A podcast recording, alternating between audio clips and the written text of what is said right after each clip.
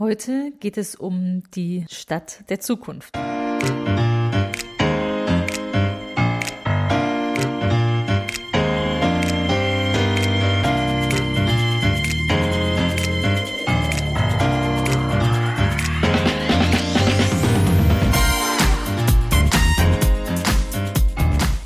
Herzlich willkommen im Podcast Chancen denken, wie wir die Zukunft leben wollen. Das ist Episode 23, die Stadt der Zukunft. Ich bin Andera Gadeib, Autorin, Digitalunternehmerin und Online-Enthusiastin. Meine Passion ist es, die Zukunft zu gestalten, digital und analog, immer für den Menschen. Wenn du auch Spaß daran hast und wissen willst, wie du das anpacken kannst, dann hör hier rein. Danke, dass du dir die Zeit nimmst. Los geht's. Heute spreche ich über die Stadt der Zukunft. Warum? Weil ich vor einigen Wochen einen super spannenden Workshop mit moderiert habe. Und da haben wir mit 22 Bürgermeistern gearbeitet aus ganz Nordrhein-Westfalen und haben die Vision für die Stadt der Zukunft gestaltet. Was meine ich mit Stadt der Zukunft? In dem Fall ging es ganz konkret um die Smart City, also die digitalisierte Stadt der Zukunft. Warum rede ich darüber im Chancendenker-Podcast? Weil ich glaube, dass wir eine Menge Chancen haben, wenn es um Digitalisierung und Städte, also unseren Lebensraum geht. Sei es, dass du jetzt wirklich mitten in einer, einem urbanen Ballungszentrum lebst oder auf dem Land die Frage ist ja, wie werden sich Städte in der Zukunft gestalten? Wie werden sie sich wandeln?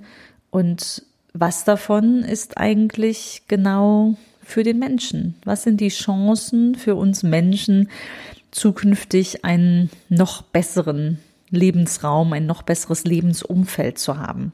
Das Ganze war ein World Café. Ich weiß nicht, ob du die Methode kennst. Das ist eigentlich ein schönes Workshop-Format. Ich mag das sehr gerne. Da sitzt man mit einigen Menschen, also typischerweise so acht, zehn, auch ein paar mehr Menschen an einem Tisch.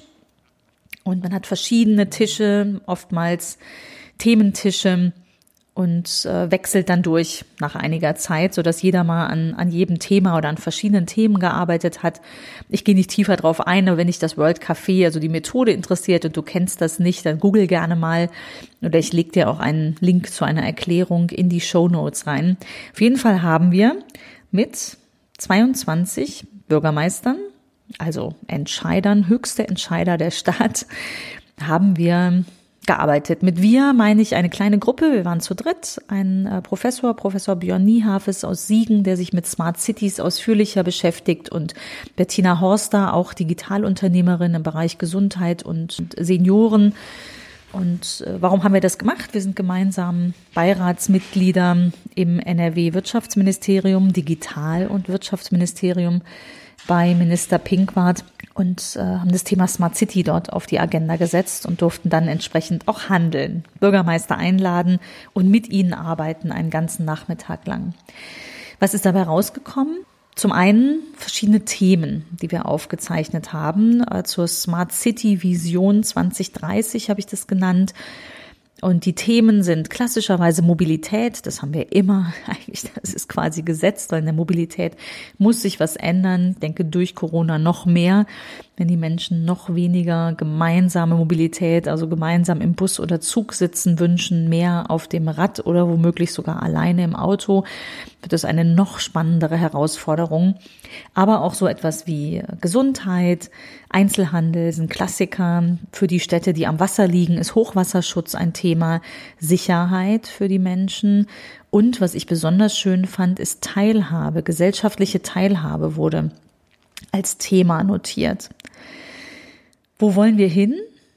Der Mensch soll im Mittelpunkt stehen. Also es sind jetzt immer Ergebnisse aus dem Workshop, also es könnte auch von mir kommen, aber es war tatsächlich auch gemeinsamer Konsens. Der Mensch soll im Mittelpunkt stehen. Wir wollen lebenswerte Städte, und der Mensch soll selber Entscheidungen treffen können. Also wir wollen ihn in die Lage versetzen, selbst Entscheidungen zu treffen.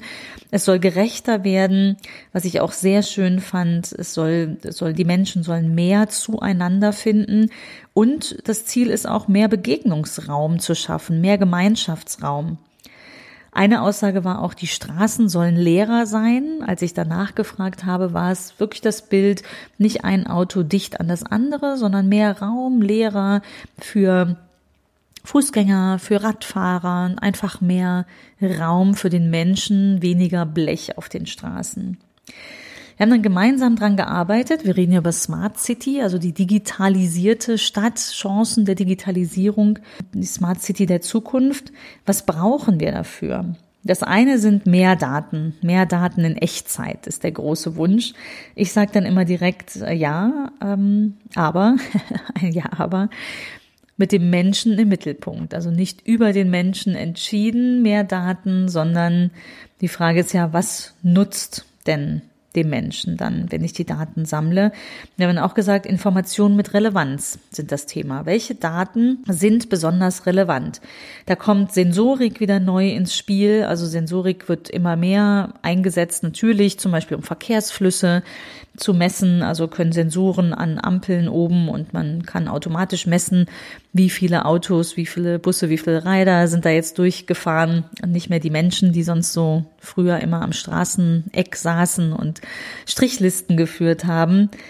Die Frage ist, ähm, kann man ÖPNV auch verknüpfen mit Prognosedaten, beispielsweise den Bus morgens ein Stück früher losfahren lassen, wenn ich weiß, äh, aus der Prognose schlechtes Wetter, Ferien anfangen, es ist alles etwas dichter auf den Straßen, also auch da einen besseren Service, dadurch, dass die Daten mir helfen bei der Planung und vielleicht aus den Daten heraus Empfehlungen kommen, so dass der Busverkehr, der ÖPNV flüssiger läuft. Gesundheitsversorgung war auch ein Thema. Wie wäre es eigentlich, wenn die Gesundheitsversorgung digital zu mir ins Wohnzimmer kommt. Ich glaube, das wird jetzt durch Corona tatsächlich realer. Ne? Also vorher war es nicht erlaubt, dass so Videosprechstunden stattfinden durften. Und äh, jetzt geht das möglicherweise, bekommt das einen, einen großen Schub. Aber auch etwas wie politische Teilhabe, was ich auch sehr schön finde. Also wie kann der Mensch politisch mehr teilhaben an der Entwicklung seiner Stadt, an Entscheidungen, die getroffen werden für ihn? Wie kann er mitentscheiden und Teil seiner Stadt sein, viel mehr Teil seiner Stadt sein? Wir haben sowas wie, wenn wir nochmal auf Mobilität gehen, die Verminderung des Individualverkehrs auf der Agenda gehabt. Das, der Workshop hat stattgefunden Ende Oktober. Das ist jetzt schon oh, fünf, sechs Monate her äh, zum Tag heute. Da war Corona noch nicht in Sicht. Ich glaube, das wird tatsächlich an die besondere Herausforderung werden. Aber auch sowas wie mehr gemeinsam könnte etwas wie nicht nur Coworking, also Arbeitsstätten, die man sich teilt, was ja immer mehr hochpoppt, wo ich auch gespannt bin, wie sich das entwickeln wird in der Zukunft.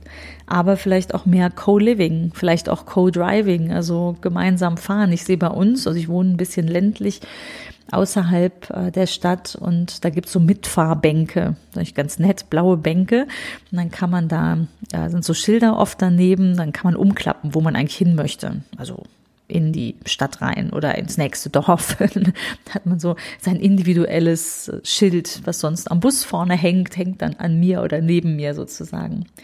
Ganz schöne Themen fand ich, dass es, dass wir eine neue Architektur brauchen und äh, digital tatsächlich neue Architektur ermöglicht. Das sprach jemand aus Düsseldorf, die das Ziel haben, ihre Bibliothek rund um die Uhr zu öffnen, auch Samstag, Sonntag. Und natürlich wäre es äh, schwer, das Team jetzt einfach auch die Nacht durcharbeiten zu lassen oder am Wochenende. Aber Sensoren können das ermöglichen, dass einfach vielleicht eine, eine äh, Bibliothek geöffnet hat, ohne dass da jetzt ein Mensch äh, Dienst schieben muss oder vielleicht nur noch einer und nicht die fünf, die sonst den ganzen Tag über auch da sind oder sogar noch mehr.